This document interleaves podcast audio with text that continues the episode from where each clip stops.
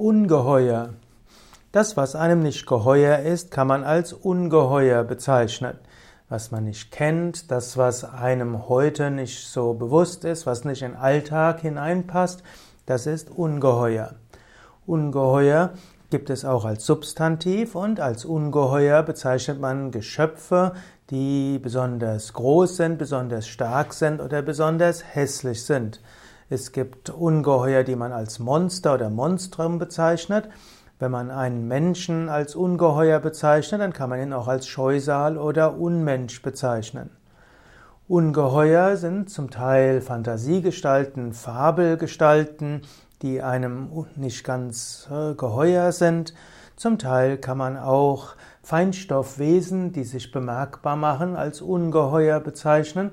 Das, was man nicht kennt, ist einem nicht geheuer und damit ungeheuer.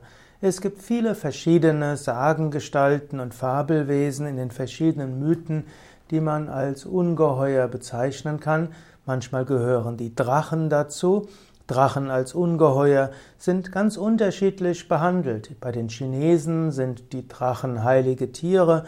In Europa, vor allem bei dem christlichen Mittelalter, waren die Drachen diejenigen, die zu besiegen waren.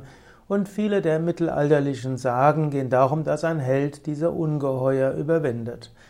Letztlich gibt es dann auch in der Moderne hm, verschiedene Filme, hm, wo es zum Beispiel geht um das Die Schöne und das Biest, wo es darum geht, dass letztlich auch Ungeheuer ihre guten Seiten haben.